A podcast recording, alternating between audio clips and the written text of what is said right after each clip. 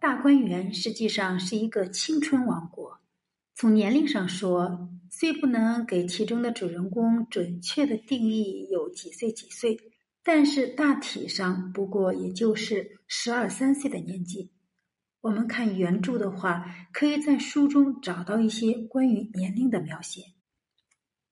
先从林黛玉说起，以黛玉为坐标，做个加减法。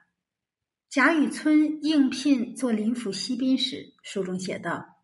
今只有嫡妻贾氏生的一女，乳名黛玉，年方五岁。后又写道：“堪堪又是一载的光阴，谁知女学生之母贾氏夫人一疾而终。贾母因心疼这个外孙女儿，遣了船只来接。也就是说，黛玉进贾府时也不过六七岁的光景，这也是合了情理的，因为年龄小。”才有了宝黛同住贾母住处之碧纱橱的安排，两人同吃同住，一起长大，真真是郎骑竹马来，绕床弄青梅。这是第二回。时光如梭，他们渐渐长大，长到多大了呢？接着看第四回，薛宝钗的出现，因为要去待选，就是皇上要选妃子、女官。宝钗的哥哥薛蟠又惹了人命官司，一家上京。书中写道：“这薛公子学名薛蟠，今年方十有五岁。薛姨妈还有一女，比薛蟠小两岁，乳名宝钗。也就是说，这时的宝钗也就只有十三岁。也就是说，这帮儿女住进大观园时，也不过就是这样一个年纪。”最小的惜春，想来也不过就是八九岁的年纪；那帮丫头大一点儿，比如袭人，应该也就是十六七岁的样子。所以说，大观园是一个青春王国，从年龄上说是完全合适的。现在我们常常被电视剧里的人物带歪了，总觉得王熙凤应该是三十岁的年纪，可书中明确交代，贾琏二十二岁。凤姐应该不会超过二十岁，在这样的一个青春王国里上演着故事。我们首先看一下小儿女之间的恋爱，宝玉和黛玉之间是典型的小儿女间的恋爱，一个耍小性，一个赔不是，一会儿恼了，一会儿好了，一会儿你知我心，我视你为唯一知己。一会儿又一个要死，一个要化成灰。看一下第二十回，因为史湘云来了，宝玉和宝钗两个人一起来至贾母处。这时正值林黛玉在旁，因问宝玉在哪里。原文写道：“宝玉便说在宝姐姐家的。”黛玉冷笑道：“我说呢，亏得在那里绊住，不然早就飞来了。”宝玉笑道。只许同你玩，替你解闷儿。不过偶然去他那里一趟，就说这话。林黛玉道：“好没意思的话，去不去关我什么事儿？我又没叫你替我解闷儿，还许你从此不理我呢。”说着便赌气回房去了。宝玉忙跟了来，问道：“好好的又生气了？就是我说错了，你到底也还坐在那里和别人说笑？一会子又来自己纳闷儿。”林黛玉道。你管我呢？宝玉笑道：“我自然不敢管你，只没有个看着你自己作践了身子呢。”林黛玉道：“我作践坏了身子，我死与你何干？”宝玉道：“何苦来？大正月里死了活了的。”黛玉道：“偏说死，我这会子就死。你怕死？你长命百岁的如何？”宝玉道。要像只管这样闹，我还怕死呢，倒不如死了干净。黛玉道：“正是了，要是这样闹，不如死了干净。”宝玉道：“我说我自己死，死了干净，别听错了话赖人。”读了这一段，真真是让我们笑到流眼泪。我们哪一个不是从小儿女的爱情里走过来的？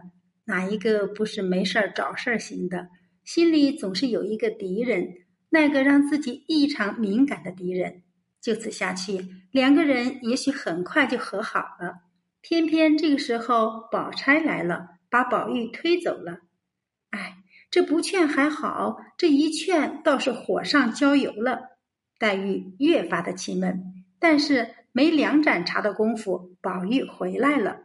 原文写道：“宝玉打叠起千百样的款语温言来劝慰，不料自己未张口，只见黛玉先说道：‘你又来做什么？横竖如今有人和你玩，比我又会念，又会作，又会写，又会说笑，又怕你生气，拉了你去。’”你又做什么来？死活拼我去罢了。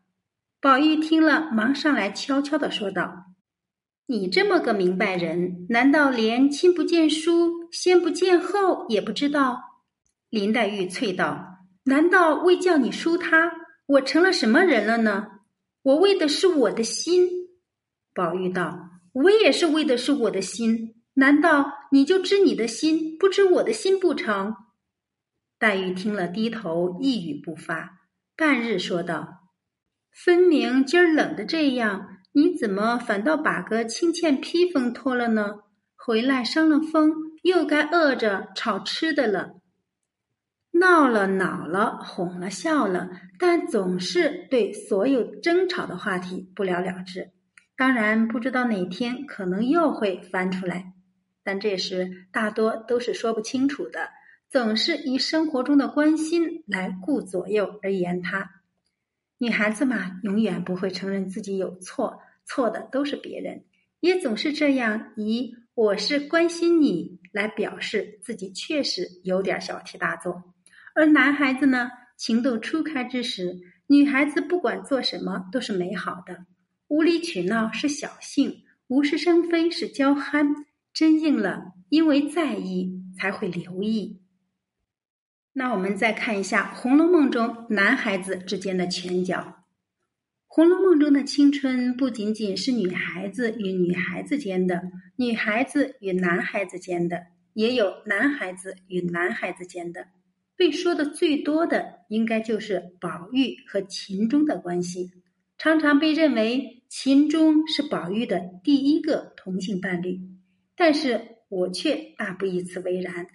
其实，青春期的孩子间很多不一定存在性，而就是单纯的好感，亦或是一种依恋。《红楼梦》里有一段典型的校园打架事件，似乎跟上个世纪八十年代我的中学时光里的场面没有什么大不同。教室里，课本、黑板擦、扫帚，甚至书包都成了武器，满天飞。我们来欣赏一下《红楼梦》这一段的描写。纯纯的男孩子的世界。第九回，恋风流情已入家塾，起嫌疑顽童闹学堂。可巧这日老师有事，安排了作业让大家做。想想那时候的我们，哪个不是盼着老师出个差、开个会，或者生个小病也行啊？那种自习课就成了自由的天堂，乱哄哄、闹腾腾。有的交头接耳，有的说谁跟谁好，有的看小说，有的约着一起上厕所，有的激动的站到桌子上手舞足蹈，反正就是没有几个正儿八经写作业的。那么贾宝玉的学堂里也是这样上演的。我们看原文：谁知贾君年纪虽小，志气最大，极是淘气不怕人的。他在座上冷眼看见金荣的朋友按住金荣，飞燕来打明烟，偏没打着明烟，便落在了他桌上，正打在面前，将一个瓷砚水壶打了个粉碎，溅了一书墨水。贾军如何医得？便骂：“好球囊的闷，这不都动了手吗？”骂着也便抓起砚砖来要打回去。贾兰是个省事的，忙按住砚。几口劝道：“好兄弟，不与咱们相干。”贾军如何忍得住？便两手抱起书匣子来，照那边抡了去。终是身小力薄，却抡不到那里。刚到宝玉、秦钟桌案，就落了下来。只听哗啷啷一声，砸在桌上，书本、纸片等置于笔砚之物洒了一桌，又把宝玉的一碗茶也砸得碗碎茶流。贾军便跳出来。要揪打那一个飞燕的，好一幅男孩子打架的场面。这里不得不说的是，会打架的孩子不一定是最坏的。比如贾军，据后面推测，贾家败了之后，东山再起的除了贾兰，应该还有贾军。俗话说：“三岁看到老。”贾兰行事稳妥，不冒进，不惹祸，自有他立身之本。贾军却热血仗义，敢作敢为，这样的性格长大了绝对不会错。这些啊，都是发生在《红楼梦》中男孩子青春期发生的事儿。所以，我们说《红楼梦》描写的就是有关青春的故事。好，我们今天就读到这里，下次再会。